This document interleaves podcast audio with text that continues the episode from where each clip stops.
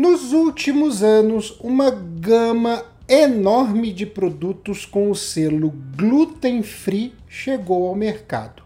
Algumas pessoas dizem que esta é a salvação da alimentação. Outras acreditam que é para um nicho específico de público. Afinal de contas, o que é esse tal de glúten?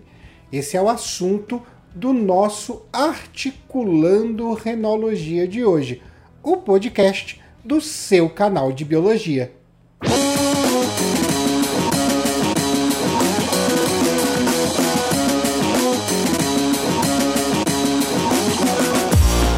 O glúten é um composto proteico que está presente nas sementes de algumas gramíneas, principalmente do trigo e da cevada que são utilizadas na nossa alimentação.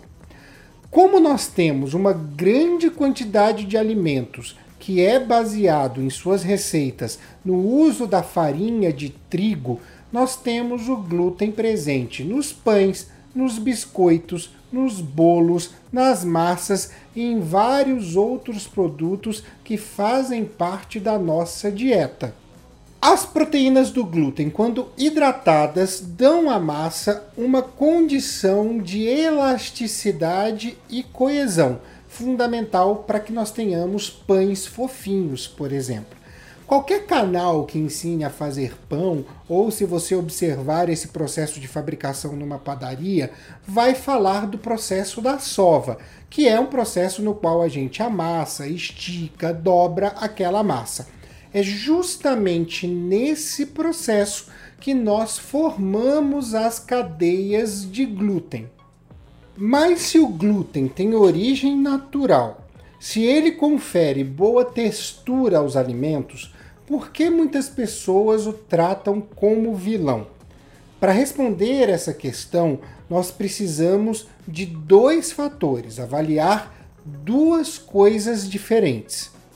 A primeira parte dessa resposta está simplesmente focada na doença celíaca, uma intolerância muito grande ao glúten que pode trazer como sintomas prisão de ventre, estufamento, diarreia, inflamação e lesão intestinal, anemia, entre outros. A doença celíaca é uma doença autoimune e a reação causada, a reação autoimune encontrada no nível intestinal, ela é estartada, induzida pela presença do glúten no intestino. Vale ressaltar também que a doença celíaca tem caráter genético nós temos na população uma prevalência de 1 a 3% de doença celíaca, ou seja, uma a três pessoas portadoras da doença celíaca para cada 100 habitantes. A segunda parte da resposta para essa questão de por que muitas pessoas enxergam o glúten como um vilão vem de uma parte da comunidade científica, principalmente profissionais de saúde como médicos e nutrólogos, que alegam que o glúten é causador de reação intolerante em todas as pessoas, porém em níveis diferentes. Aquelas que são celíacas têm um nível moderado para cima, mas aquelas que se alimentam normalmente do glúten têm um nível leve de reação de intolerância.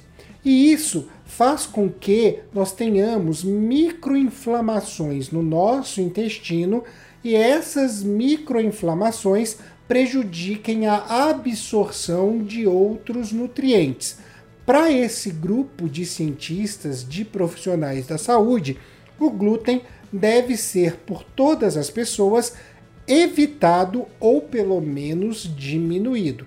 Mas, nesse momento, nós não temos pesquisas suficientes que comprovem essa linha de pensamento. Então, ainda não há nenhuma forma, nenhuma maneira de nós regularmos o consumo de glúten, a não ser para aqueles que realmente são diagnosticados com a doença celíaca.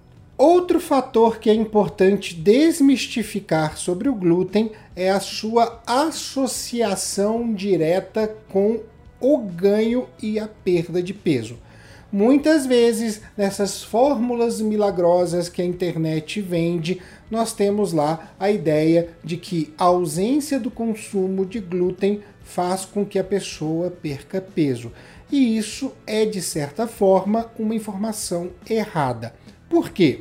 Porque o glúten em si não é utilizado como fonte de energia para os organismos e automaticamente ele também não vai ser convertido em gordura, que vai ser armazenada no tecido adiposo e aí aumentar a massa de um corpo. Nós temos o glúten, sim, associado a fontes muito grandes de carboidratos, como falamos, massas, pães, bolos. E é óbvio que quando eu paro de consumir esse tipo de produto, eu estou parando de consumir boa parte do carboidrato que eu tenho presente na dieta. A perda de peso ela é consequência da diminuição do consumo do carboidrato e não da diminuição do consumo do glúten. Temos que fazer essa diferenciação para também não colocar tudo na mesma caixa.